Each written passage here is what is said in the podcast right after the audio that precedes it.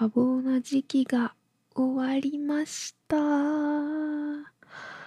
最近ちょっと私生活の方がバタついておりまして、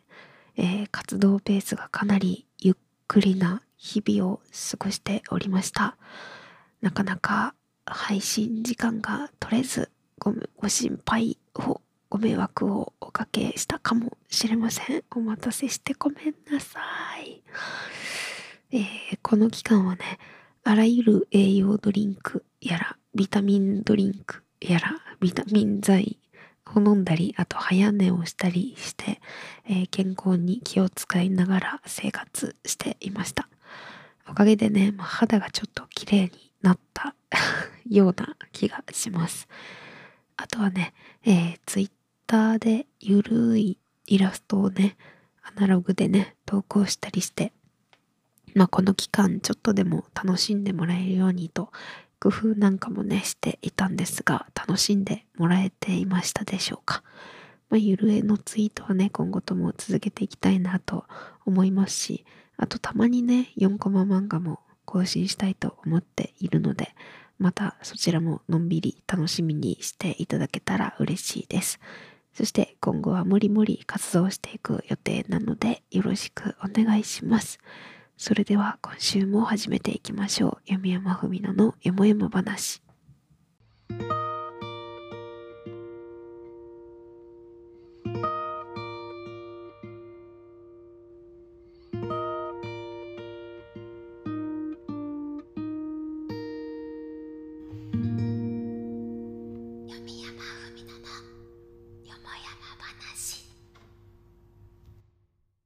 さあ始まりました。バーチャル図書館からお送りするインターネットラジオ読山文乃のよもやま話。第71回。パーソナリティは私バーチャル文学少女の読山文乃です。よもやま話とは世間話いろいろな話などの意味があります。このラジオでは約30分という短い時間の中でリスナーの皆さんとジェットコースターのごとく幅広いお話をしつつ癒しの時間を提供できればと思っておりますのでよろしくお願いします。弓山文乃のよもやま話は毎週火曜夜19時から YouTube にてプレミア公開をしておりますがその後 Spotify などの各種ポッドキャストでも配信されますのでぜひチェックよろしくお願いいたします。また私の独断ではありますが気に入ったお便りにはノベルティとしてデジタルチェキ画像をプレゼントさせていただきますので欲しいなって方は Twitter の ID も一緒にお送りいただけると嬉しいです。というわけで今週もお越しくださりありがとうございます。私はお腹が痛かったり頭が痛かったり、えー、寒さも相まってねなんだか元気かどうかわからないような日々が続いておりますが皆さんはいかがお過ごしでしょうか？体調などは崩されてませんか、えー、今はねもうあったかくなるのはいつなんだってねずっと 夢見ているんですけど2月はともかく3月ってあったかかったっけ？いつからあったかいっけっていうのがちょっとあんまり記憶がありません。私は結構春服を持っているので早くあったかくなって可愛い服がいろいろ着たいなーなんて考えているんですが皆さんはどの季節の服を一番持っていますか？あの春頃にね着るような服って秋にも着れるぐらいの生地の厚さだと思うので個人的には春秋用の服が一番多いのかなと思っているんですがでも年中薄着みたいなね人たまにいると思うんですけどああいう人にとってはななんだ？夏服が一番多いことになるんでしょうかね、まあ、最近はめっちゃくちゃ寒いので薄着の人の健康状態がとても心配なんですがああいう人はどうやってこの寒さを乗り切っているんでしょうか？謎です。もしかしたらあの季節によってこう体温が変わるみたいな変温動物なんでしょうか そんなことはないと思うんですけど人間もね季節によってあんな風に体温を自在に調節できたらなとね凍えながらそんなことを考えていました。あと、そういえばね、この期間で疎遠になってた友達とゲームの話でたまたま盛り上がって、ちょっとだけね、一緒にこう通話をつないで遊んだんですが、やっぱ人と一緒にやるゲームってめちゃくちゃ楽しいんだなって 思いました。いつもはね、あの、配信で皆さんに見守られてはいるんですけど、ゲームプレイ自体は基本的に一人っていうことが多いので、まあ、あらゆるゲームをね、他の人間に怯えながらやっていたんですけど、こう、友達と通話をつないで協力して遊ぶと、めちゃくちゃ心強いんだなって改めて感じました。あと、自分よりね、すっごい強い人だったんですよ、友達が。で、そういう強い人が仲間だと、一人の特許よりももう圧倒的にやりやすくて、知らないことも学べて、いいことずくめだなって思いました。まあでも本当に教えてもらってばっかりだったんで、すごい教えてもらってばっかりで、ごめんね、楽しくない大丈夫みたいなことをね、聞いたんですけど、そしたら、まあ、人とやると楽しいし、あと知識をね、ひけらかせるからいいみたいな ことを言ってくれて、あ、じゃあウィンウィンじゃんって思いました。あの、これまではね、結構一人楽しい最高っていうね、ことをよく思ってよく言ってた気がするんですけど、まあ、こういうことがあるとね、あ、やっぱり人と関わるのも大事なんだなって なったので、まあ、たまにはね、積極的にコミュニケーションをとる努力っていうのをしたいなと思いました。ちょっと意識していきたい、いきたいですね。できれば。それでは、ふつおたの方を読んでいきたいと思います。えー、貸し出しネーム、えー、風宮まのさんかな？よりいただきました。ありがとうございます。み山さん、こんばんは。こんばんは。いつも癒しのラジオをありがとうございます。最近、ショッピングモールに行く機会があったのですが、そこでルピシアのお店を見つけました。これは紅茶のね、お店ですね。えー、闇山さんの話でよく聞くお店だったので、興味を持って入ってみることにしました。ルピシアでは本当にたくさんの種類のお茶を取り揃えており、その多さに圧倒されました。私は普段紅茶といえばコンビニや自販機の午後の紅茶やレモンティーくらいしか飲まないので想像の倍以上の種類に紅茶の世界の奥深さの一端を見たようでした中には弓山さんのおすすめしていらっしゃった本をイメージしたものもあり手に取りもしましたがなかなか紅茶を飲まない私には良さがわかるか自信がなく、結局、ぶどう味の緑茶を買いました。ぶどうの匂いがしっかり香る緑茶で、ジュースの感覚で飲めて満足しています。ルピシアを教えていただきありがとうございます。もうすでに言っているのかもしれませんが、初心者にも楽しめるルピシアの紅茶があれば、また教えてほしいです。体調を崩しやすい時期になっていますのでご自愛ください。とのことです。お便りありがとうございます。いや、ルビシア興味持って言ってくれてありがとうございます。めちゃめちゃね、紅茶って実は種類が多いんだなっていうのをね、ああいうお店に行くとね、すごい感じますよね。私のおすすめは、そうだな、飲みやすいなっていう話で言うと、まあ紅茶じゃないものもあるんですけど、あの結構ね日本茶とか、ね、それこそ緑茶とかもね売ってるんですけど私がすごい好きなお茶は抹茶黒豆玄米茶っていうぐらい玄米茶なんですけどめちゃめちゃ香ばしくてなんか今まで飲んできたお茶の中ではこれが一番好みかもみたいなね味がしたのでちょっと一回試してみてほしいなと思います。あとそうだなあのぶどうのね緑茶を購入されたとのことなんですけどあのフルーツ系の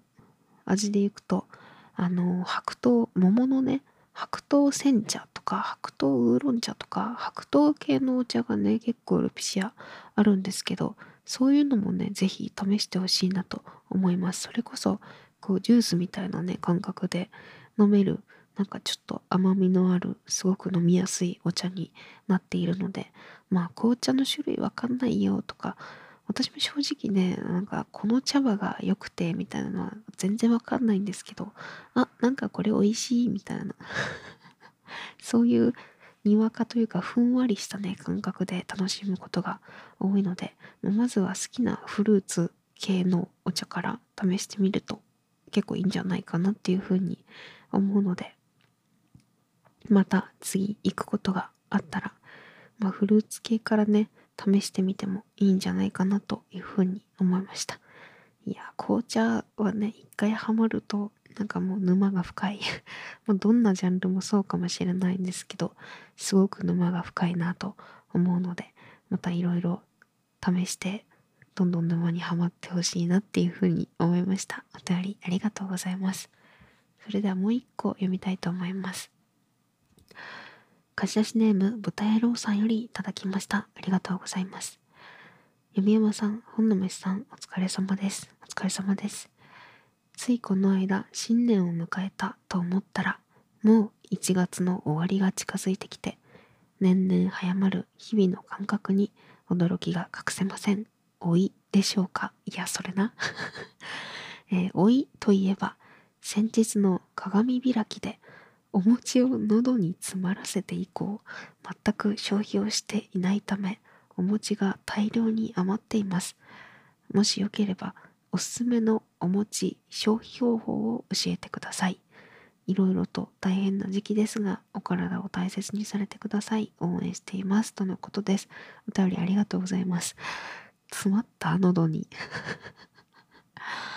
お餅喉に詰まらせちゃった。危険。それめちゃめちゃ危ないですよね。お餅ってすごいさ、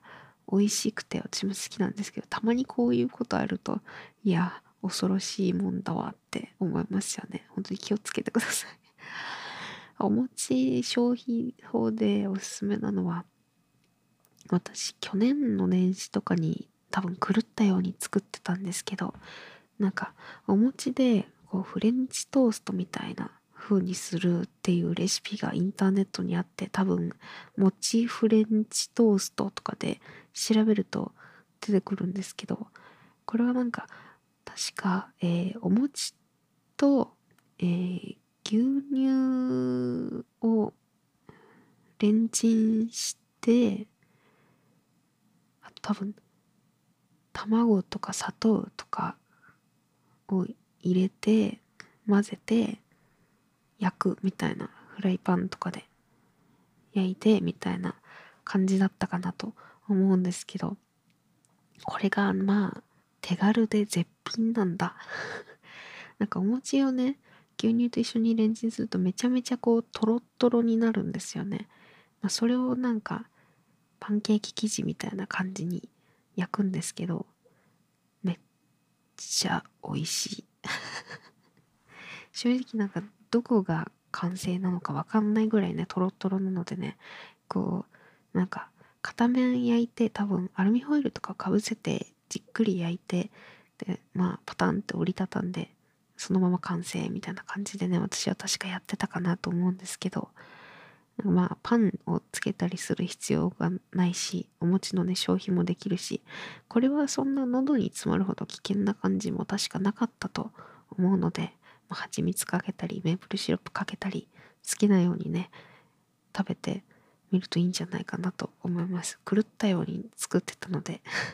消費にはぴったりだと思いますので、是非ね、あの甘いものは好きな人とか気になった方がいたら試していただきたいなと思います。これは本当に個人的なおすすめです。そんな感じかな。みんなもなんかおすすめの消費レシピがあったらぜひぜひコメント等々で教えてください。というわけでお便りありがとうございます。それではコーナーの方に移りたいと思います。本日もよろしくお願いします。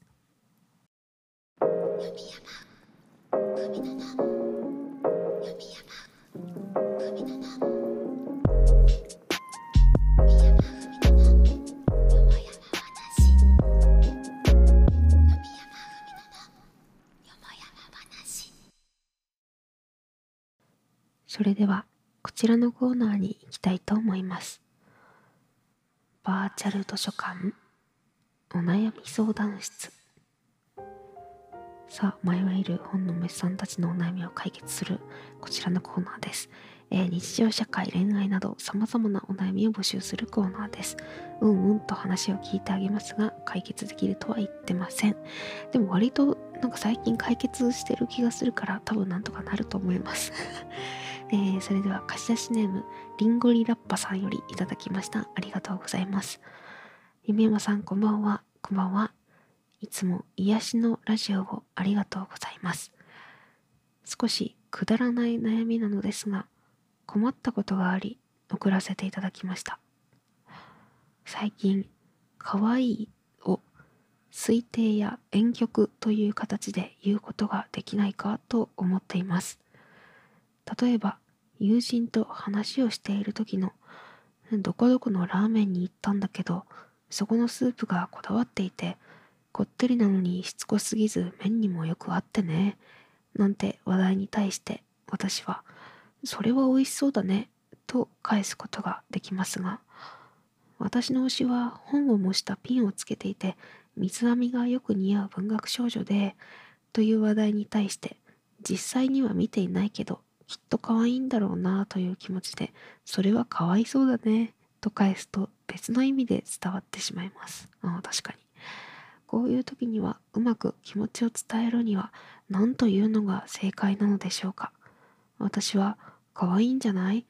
可愛いんだろうね？というのを考えましたが、どうしても上から目線感が拭えずに困っています。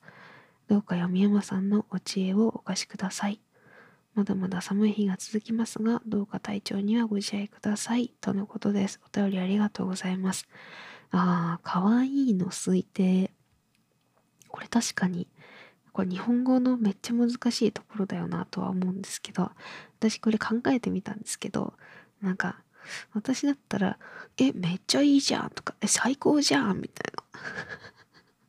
割とそういう、なんだ、ざっくりしちゃって、てはいるんだけど、まあ、絶対に肯定的にしか聞こえない。こう、やばいとか最高とかってめちゃめちゃ便利な言葉だと思ってて、なんか適当に返してる風に聞こえないし、絶対にこう褒められてる肯定的な印象を持つ。まあこれは結構声のトーンとかにもよると思いますけど、え、めっちゃいいじゃんっていうこう、ノリノリな感じでいくと、もうどう考えてもこう褒めてる感じにはなるしあとこれはね上から目線みたいな雰囲気もないので、まあ、個人的には「あ絶対可愛いじゃん」とか「そう絶対」とか 結構こう脳死オタクみたいなね語彙にはなってしまうんですけど、まあ、こういうのだったら特にこう気になる引っかかるところなく返事としてはいけるんじゃないかなと思うのでよかったら使ってください。みんなだったらどうやって言いますかそんなん押すしかないやんとかそんなん絶対好きやんとか そんなん誰でも好きやんみたいなね。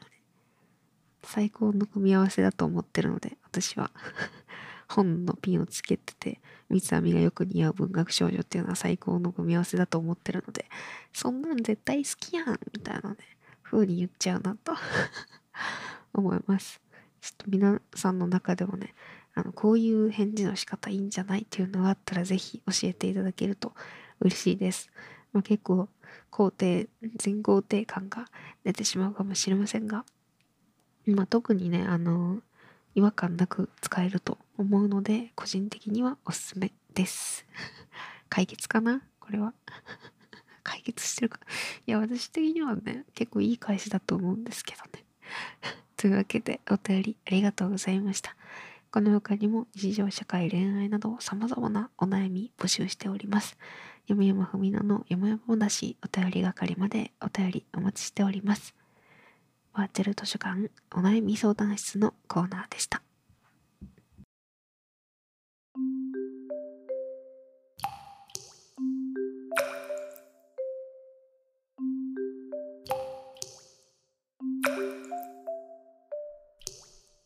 山文ののよもやま話続いてのコーナーはこちら。桃色図書館出張版。さあピンク色のこのコーナーがやってまいりました、えー、こちらは体験したちょっと桃色のエピソードを募集するコーナーです。過去の企画が好評だったので出張版としてコーナー化しました。貸し出しネーム NJU さんよりいただきました。ありがとうございます。高校時代部活は弓道部だった。入部して数ヶ月。なんとか的に当たるようになったがまだまだ下手くそだった。構え方が良くないのだろう。そう思って指導役の先輩にお手本を見せてもらった。先輩は素朴だが小柄で家庭的な雰囲気の可愛らしい人だった。私のフォームは体の後ろに崩れているそうだ。正面からしっかりと見てほしいと言われた私の目に飛び込んできたのは脇だった。弓を構えるために水平に突き出された左腕。体操着やジャージなら脇など見えるはずもないがここは弓道部だ。そう。袴姿だったのだ。剃った後だろうか。黒いポツポツとした点が見えた。普段見えることのない柔肌のさらに柔らかい部分。その素晴らしい光景を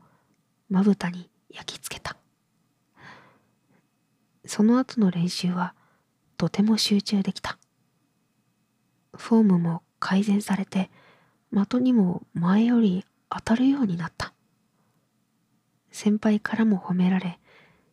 嬉しくも申し訳ない複雑な気持ちでその日を終えた。ひと夏の思い出。あーそそっか。脇脇フェチみたいなね。あの方も皆さんの中にもねいらっしゃるかなっていうのは思うんですけどこれはあの反り跡まで見える。反り跡まで見えんだな。結構そっか。距離近いとな。わかるかもしれない。そうたとえねあの女子だろうがやっぱり無駄毛っていうのはねどうしてもね生えてきてしまうものなんですよね。これ皆さんもしかしたらご存知ないかもしれないんですけど男女問わずね、まあ、あとは家計にもよるかもしれないんですけどまあでも基本的にこうなんだろう弱い部分とかっていうのはね毛が生えるものなんですよ。なのでね脇っていうのもまあ毛が生えてしまうところなんですけどまああの高校生、えー、で処理する人はいるんだろうかどうだろう。なんか私もねあの脱毛に行ったことがあるんですけどやっぱそういうところでこう何回か照射してもらってっていうのを繰り返さないとなかなかなくなっていかないししかも完全になくなるわけじゃないっていうねこともあるのでこれはね そういうこれ脇フェチさらにはそういうソリアトフェチみたいなのもしかしたらいるのかちょっとそういうジャンルのことに関しては詳しくないのでわかんないんですけどそういうのが好きな人にはもう最高のご褒美ご褒美っていうとなんか嫌だなだったんじゃないかなというふうに思いますがまあでもラッキースケベですよね。見えてしまったんだからしょうがない。まあバレてないでしょ見てるの。袴だったからこそ起こった奇跡のラッキースケベお便りでした よかったねこれも皆さんもね、あの、こういうの好きだよっていう方には、もしかしたら刺さったかもしれません お便りありがとうございました。えー、この他にも体験したちょっと桃色なエピソードございましたら、夢山文乃のよもやま話、お便り係までお便りお待ちしております。桃色図書館出張版のコーナーでした。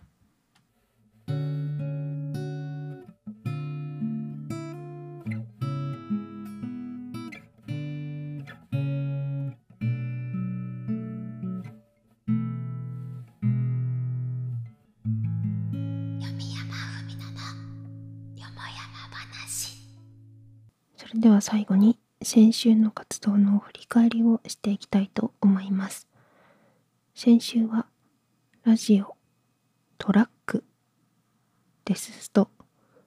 ハイキング Vlog 投稿などがありました。デスストでは前々から悩まされていた配達依存症のミュールズっていうねあの人たちがいるんですけどまあその舞台をね一旦ようやく無力化させることに成功しましたやつらはね結構気づいたら大人数で襲いかかってくるので本当に厄介だったんですけどまあこっそりね数人ずつ対処していけばどうにか無力化できてでついでに素材もね集められるっていうことが分かったのでまあ国道をね作って早くトラックっていうか車だったりバイクだったりをね走らせていきたいのでまた危険地帯見つけたらね積極的に戦っていきたいなっていうふうに思いました。ただねあの私知らなかったんですけど その後ね普通の配達仲間が配達するようになるらしくていやこれまで一人もうお前しかいないみたいな感じでもう私しかこの世界で配達できる人いないよっていう感じだったんですけどこのミュールズっていうのを無力化すると普通に配達仲間が出てくるらしくてそれを知らなくて味方までこう攻撃して無力化 させてしまったのでちょっと次から気をつけないといけないなっていうふうに思いました。結構このゲームでかなり人を疑ってしまっていたので疑いすぎっていうのも良くないなと 学びました、えー、そして週1のね動画投稿ということで先週は両親とハイキングに行った時の様子を Vlog にして投稿してみました。去年の秋頃に行った動画なんですけどもう川のせせらぎ水の音や木々の壮大さっていうのにただただ癒されてでそして運動不足のね肉体に鞭を打つようなそんな充実したハイキングになりました。まあアウトドアがね好きな両親のおかげでねこうやって時々外に出てしっかり運動できるっていうのは本当にいい環境だなと改めて思いました。まあ、今はねなかなかお出かけとかしづらい日々ではあるんですけど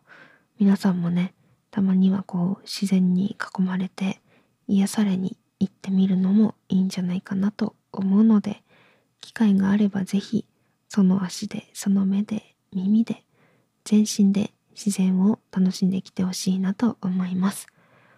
そんな感じで先週の振り返りでした。気になるものがあればぜひチェックしていただけると嬉しいです。